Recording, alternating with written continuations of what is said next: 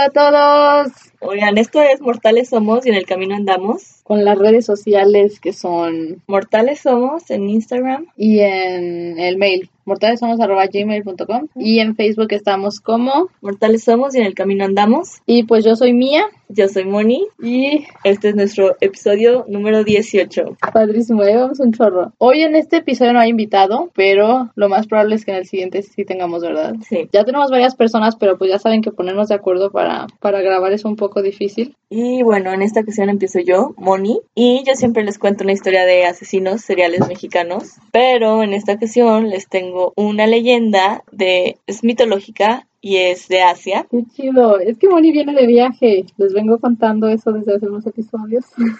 Cuéntanos, ¿por dónde fuiste? Así, platícanos un poquito. Pues me fui a Asia con mi mejor amiga, con la gorda, y nos fuimos China, Japón, Corea, Tailandia, Vietnam, Camboya, ¿cuál me falta? Bali. A Bali, Indonesia. Padrísimo. O sea, el viaje de la vida. El viaje de la vida.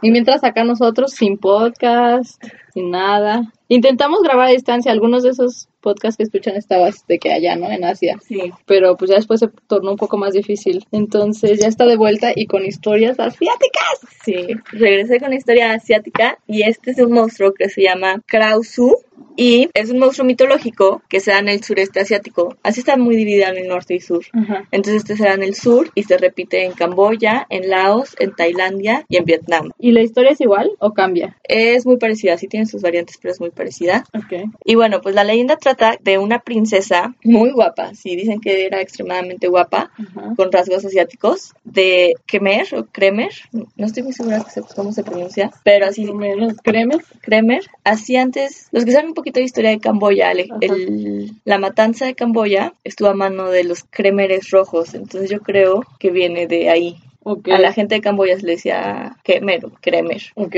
Pero bueno, era una princesa Kremer que estaba enamorada de un soldado de bajo rango Ok. y se amaban y eran muy felices hasta que Ay, no. sí, su reino es derrotado por los siameses y después de la derrota ella se ve obligada a casarse con un nuevo miembro de la nobleza siamés y pues, o sea, sí estaba obligada pero no, se- no estaba No. enamorada. No Se- lo quería. Ajá, seguía queriendo al soldado y entonces ellos continuaron con su relación hasta que la cacharon. Y cuando la cacharon fue castigada y la mandaron a la hoguera a quemarse viva. No. Entonces la princesa pues ya sabía que se iba a morir y antes de morir fue con las brujas de Kremer o Kremer para que le hicieran un hechizo para que pudiera vivir. Y entonces las brujas le hicieron un hechizo muy poderoso para que se salvara. Pero Ay, no, esto me suena a Pet Cemetery. ¿Sabes cuál es? no. De Stephen King, de que es un, un cementerio donde entierran a los animales y después reviven, o sea, como zombies. Pero un papá se muere su hijo y entierra a su hijo ahí para que reviva. Y revive el niño. Yo sí enterraría a Milka ahí. Pero es- no vuelven igual, o sea, son como zombies y hasta como malos. Son malos. Ajá, entonces entierra a su hijo, pues porque no se le murió. Y regresa el niño. Y no manches. Bueno, hay película viejita y va a salir una nueva, pero como que le cambiaron. Creo que ahora la que se muere es la hija o algo así le cambiaron. Pero me suena esto, así como que se va a morir y va a llegar. Bueno, ya Bueno, entonces ya, le hacen su hechizo, pero los efectos del hechizo llegan un poquito tarde. Entonces a ella ya la habían juzgado y ya la habían empezado a quemar cuando llegan los efectos del hechizo. Entonces es un espíritu Qué mal. que está, ni siquiera está quemado, o sea, en teoría se salvó la cabeza y ciertos órganos. Entonces es una cabeza flotante que le cuelgan pedazos de sus intestinos, están como arrastrándose, su corazón, el estómago y otros órganos. Y entonces ya, y la cabeza que está intacta y es hermosa. Entonces la cabeza va y va como con un hilo de órganos y los órganos van sangrando y dejando como un rastro a su paso. Ay, no manches, qué horrible. Es más, déjame te busco una imagen. A ver, y se las vamos a poner en Face para Se que las vamos a poner.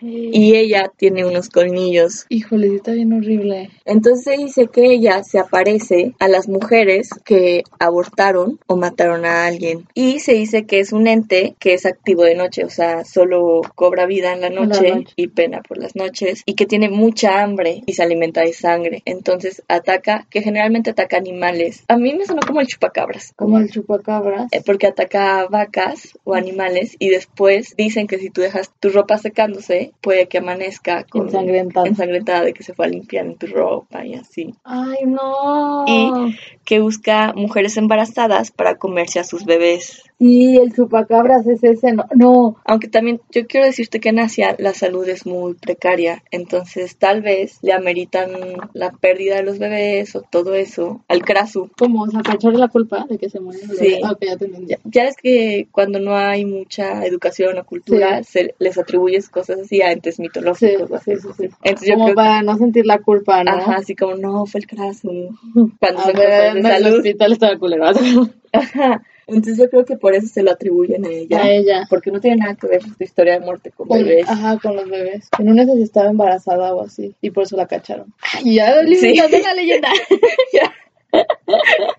Así no va, pero por, la, por el día es una persona normal. Entonces como que posee gente. y Durante noches- el día. Ajá, y en las noches sale. Está chidísima esa leyenda, ¿eh? Súper chida. Está padre, ¿no? Sí, está padre. O sea, cero lo que escuchamos de leyendas mexicanas, ¿sabes? Está muy diferente. Y está fea, sí está... Bueno, o sea, Sí, el- miedo. el fantasma sí está feito. Y pues esa es la historia de Krasu. Aunque les tengo que decir que en Asia, en todos lados hay unas casitas afuera. Sí las has visto, ¿no? Imágenes. No creo. Bueno, hay unas como unas casitas de muñeca, pero todas doradas, afuera de todas las casas. Y yo decía, ¿qué es eso? Ajá. Y les ponen comida, que es para que los espíritus Ajá. no entren a la casa. Entonces ahí les ponen su comida. Para que se queden ahí Ajá. afuera. Es como un día de muertos, pero al revés. No los invitan a pasar a su casa, no los quieren adentro. Y los espíritus los ven malos. No es así como, ay, mi espíritu, ven, come conmigo. Sí. Es así como, no vengas, ahí está tu comida.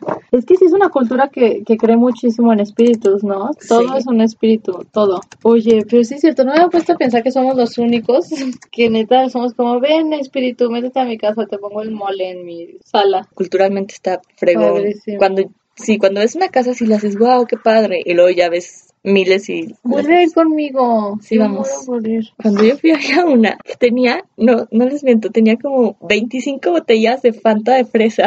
Y Aurora y yo así de que um, a esos gusta. espíritus les gusta la Fanta de fresa. Les gustaba yo con alguien de su familia. Pero es que es raro que no los inviten si es gente que quieren a veces, ¿no? Es que no son familiares, o sea, no es así como, ah, mi familiar va a venir, son solo espíritus que están como rondando y para entonces- que no entren. ¿Y por qué le ponían Fanta de fresa entonces?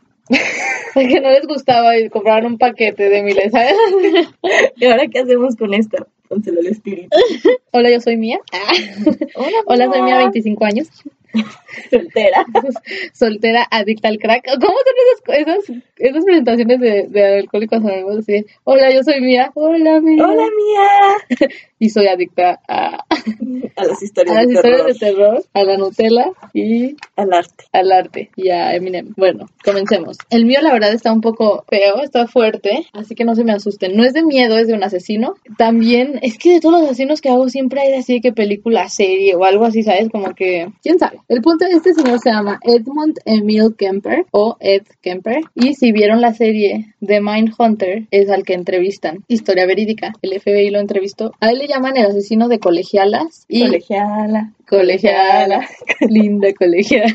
Bueno, lo llaman así. Y también Big Ed, así como que lo apodaban, porque medía, adivinen cuánto, mide, porque esta vez sigue vivo, Dos metros. dos metros, 2.05 metros y pesaba 135 kilogramos. O sea, no había escapatoria. La historia comienza desde que es chiquito y pues con sus papás, ¿no? Su mamá se casó y se divorció tres veces. Se, cuando se divorcia el papá de Ed, él se va a vivir con ella y él como que es un, un golpe súper fuerte porque él se sentía súper identificado con su papá y se llevaba mejor con él y pues le empezó a tener, ajá, pues de- la- se divorciaron y se tuvo que ir con su mamá y le empezó a tener como un poco de odio a su mamá, ¿no? A su mamá. Es que espérate, todavía falta. Su mamá veía como que actuaba raro, él siempre supo. Y empezó a encerrarlo en las noches para que no fuera a violar a sus hermanas, porque tenía dos hermanas. Rarísimo. Entonces, Pero, ¿cómo, o sea, cómo, cómo llegas a esa conclusión? Exacto, pero ahorita les platico. O sea, no, no como que te cuentan por qué llegó a esa conclusión, pero su mamá dijo, o sea, siempre decía que tenía como, como actitudes raras y así, ¿sabes? Que se portaba raro y así. Y también las hermanas decían que jugaba, por ejemplo, a descabezar muñecas, que siempre fingía como su propia ejecución y muerte en momentos súper random y todo el tiempo, ¿sabes? Después, en estas entrevistas que les digo, porque le he dado miles de entrevistas entrevistas están en YouTube y se las voy a poner en Facebook. Él dice, sí, en retrospectiva, dice que su mamá tenía un poco de razón en, en encerrarlo, ¿sabes? O sea, como que sí, sí había ahí algo raro. En la escuela decían que era una persona súper fantasiosa, que tenía como, como esos como daydreaming, que se le va el pedo y está soñando despierto, muchísimo. Y entonces lo, lo mandan al psicólogo dos veces a la semana. Y para él ya era una rutina ir al psicólogo dos veces por semana y así, pero dicen así como que los psicólogos de la escuela no hicieron nada, o sea, como que ni le encontraron nada, ni decían nada, nada más lo trataban por tratarlo, ¿sabes? Todo comienza con que mataba animales, lo más común, ¿no? Sí, característica. Él mataba gatos de su casa que tenían. El primero lo entierra vivo, luego lo saca y le corta la cabeza y lo pone, le pone la cabeza en su cuarto, así como un trofeo. Ay, no. Horrible. El otro lo mata con un machete y su mamá lo encuentra en un closet al gatito y le hace cuenta que le abrió la cabeza al gato para sacarle el cerebro. Y bueno, ahí empezó todo. Ya después, su primer como asesinato fue cuando tenía 15 años súper chiquito. En 1964 se empezó a pelear con su abuela y él agarró un rifle y dice que la abuela le dijo así de no le no vayas a matar a los pájaros porque vivían como en una como un rancho de esos, ¿sabes? Y que se volteó y que le disparan tres veces con el rifle a su abuelita. ¿Y la mató? mató. Y que como estaba súper alto y así, no le costó nada de trabajo, la escondió y se puso a esperar a su abuelito, súper paciente, así se sentó y lo empezó a esperar. Sin culpa. Llegó el abuelo y dijo, o sea, él, él en su mente dijo, yo no quiero que mi abuelo sepa que su nieto mató a su esposa, ¿sabes? Y mató al abuelo también. Se, se sintió mal, o sea, no se sintió mal así como de, Sí, ¿qué hice? Sino así como de que, Como, de que mis abuelos. no, tampoco, sino así como de que yo ahora qué hago, ¿sabes? O sea, pues su mamá se tenía que enterar y así. Le habló a su mamá y la mamá le dijo, le tienes que hablar a la policía. Entonces le habló a la policía y le preguntan que por qué lo hizo y dijo que solo quería saber qué se sentía matar a sus abuelos. Así, esa fue su respuesta. Casual. Casual, a los 15 años. Ah, les quiero decir algo. Él tiene un IQ de 145 que es como nivel genio. Y sabes que me puse a investigar cuáles asesinos tienen IQ así de genio. Y lo tiene Jeffrey Dahmer, el, pr- capítulo 1 que platicamos. Lo tiene, ¿cómo se llama el que mató a Versace? Andrew Conanan. Uno que luego lo voy a traer, que no, mejor no les digo quién es. Y ¿cuál otro? ¿Cuál otro? Ya ni me acuerdo, había muchísimos. Muchísimos tienen así de que IQ de genio, bien raros. Entonces ya, lo que pasó ahí fue que la policía se lo lleva, pero en vez de la cárcel lo mandan a un psiquiátrico porque pues tenía 15 años. Sí, obvio. Y a los 5 años, o sea, a los 21 ya lo dejaron irse a su casa, ¿sabes? Ya salir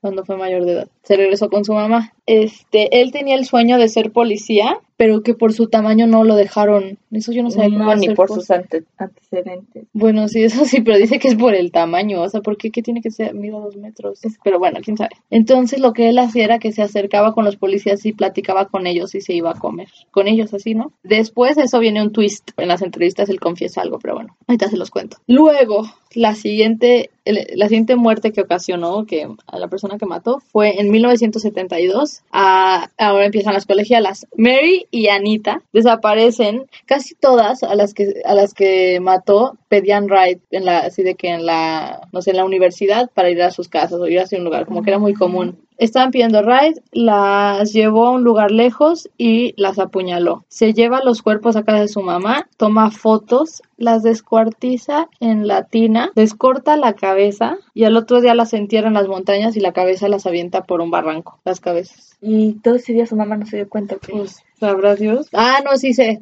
Ahorita te cuento. Eso también va al final. Ah. Este, cuatro meses después desaparece una chava que se llama Aiko. También pidió ride, a ella la estranguló. Tiene necrofilia, que es relaciones sexuales con un cadáver. Y se la lleva a su casa el cadáver.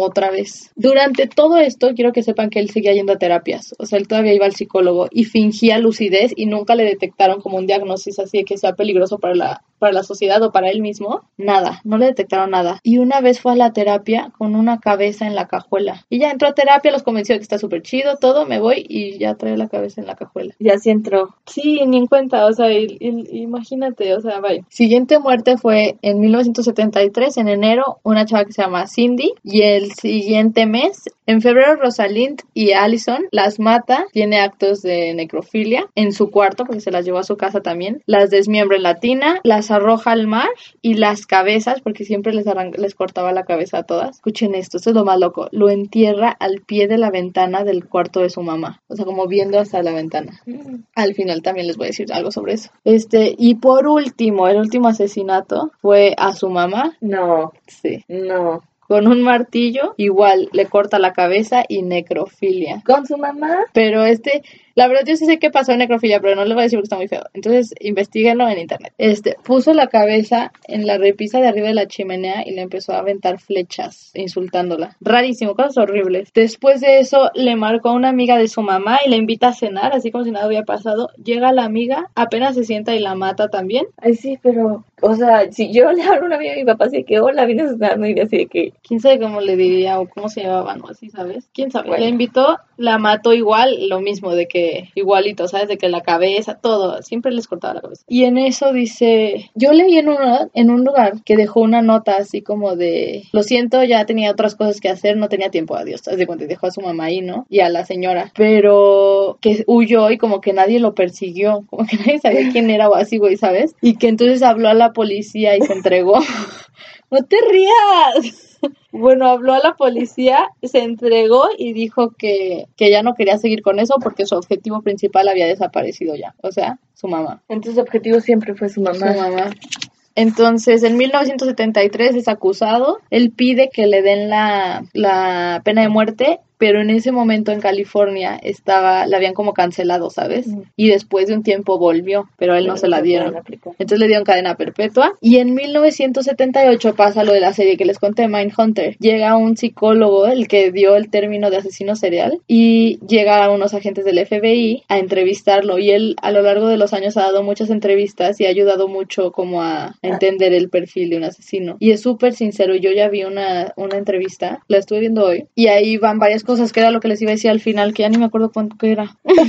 Eran como tres cosas, ¿no? Bueno, ya me acordé de las cosas. Una, cuando iba con los policías a hacerse su amigo y así, investigaba cómo iban con su caso. Así entonces los policías le decían. Pero entonces que, oigan, ¿y qué no han salido al asesinato de estas chavas? Ajá, cosas así. Y entonces ya iba viendo más o menos. Luego, la otra que les iba a decir, ah, que él dice que enterró la cabeza de la chava fuera del cuarto de su mamá, que porque su mamá siempre quiso ser admirada. Entonces como que se estaba burlando de eso, ¿sabes? Como de broma, juego horrible. Y la otra que les iba a decir era, mm, ya no me acuerdo qué otra cosa dije. Bueno, X. Lo siguiente, y como últimos datos, es que su madre lo él dice que su madre lo odiaba porque se parecía mucho a su papá, que luego lo empezó pues a encerrar en la en su niñez, y entonces fue cuando él también empezó como a odiarla, ¿sabes? Dicen que el perfil es muy común de que sean personas rechazadas o que ellos se sientan rechazados, entonces cuando lo rechazaron en la policía, como que eso también activó algo en él. Aparte se sentía rechazado en su hogar. Ajá. Y en la entrevista que yo vi, él dice como que, como, güey, es que neta lo ves y lo escuchas y es una persona súper inteligente y, está siendo súper honesto y te platica todo, ¿sabes? Y hasta como que le ¿Pero hace... sin remordimiento? No, sí con remordimiento. Bueno, lo que él platica es que él como que tiene una, era incapaz de tener relaciones con mujeres o sea, sentimentales, sexuales, de todo tipo, y que eso como que era lo que él más quería. Entonces que por eso las mataba, ¿sabes? Y mataba a chavas que estaban en la universidad donde trabajaba su mamá, cosas así que todo se regresaba a su mamá. Y, y mucha gente creía como que estaba matando a su mamá. Y él luego explica, es como que él estaba matando a las cosas que su mamá más quería. ¿Sabes? Como a, a la universidad, a sabe qué cosa, ¿sabes? Es que él estaba matando. Entonces su objetivo principal siempre fue, su mamá. Entonces él dice, yo cuando maté a mi mamá, él dice que él se tuvo que parar, o sea, que él decidió ya parar porque ya estaba demasiado fuerte, le estaba ganando todo y que se arrepiente un chorro de no haberlo hecho antes porque mucha gente seguiría viva. Aunque después de su mamá matando. Ajá, pero yo creo que ya no lo llenó, ya no sintió lo mismo. ¿Me explico? Y, y no, les voy a poner la entrevista, está súper interesante. Él platica así de que, por ejemplo, que iba un día en la calle con la cabeza de una víctima en una bolsa, colgando así de que una bolsa, de, dice, una, creo que era una bolsa de una cámara de la misma víctima y ahí trae la, la cabeza. Y que pasó al lado de una pareja y que la pareja así de, hola, buenas noches, y él, buenas noches. Y que él dijo, no marches, ellos tienen lo que yo más quiero, ¿sabes? Como una relación, iban a ir a cenar o lo que sea, una cita, y yo estoy en todo lo opuesto, ¿sabes? Matando con una cabeza en mi bolso. Ay, ya me acordé de otra cosa que dije que les iba a decir al final, que él dice que, que muchísimas veces lo pudieron haber cachado, ¿sabes? Pero que la gente decide voltearse, o sea, como que decide nadie darse cuenta. Dice que, por ejemplo, él cuando les cortaba la cabeza o así, estaba en su cuarto con la luz prendida, con las ventanas abiertas y podía pasar cualquier vecino y ver, ¿sabes? Así de que, pero nadie decía nada.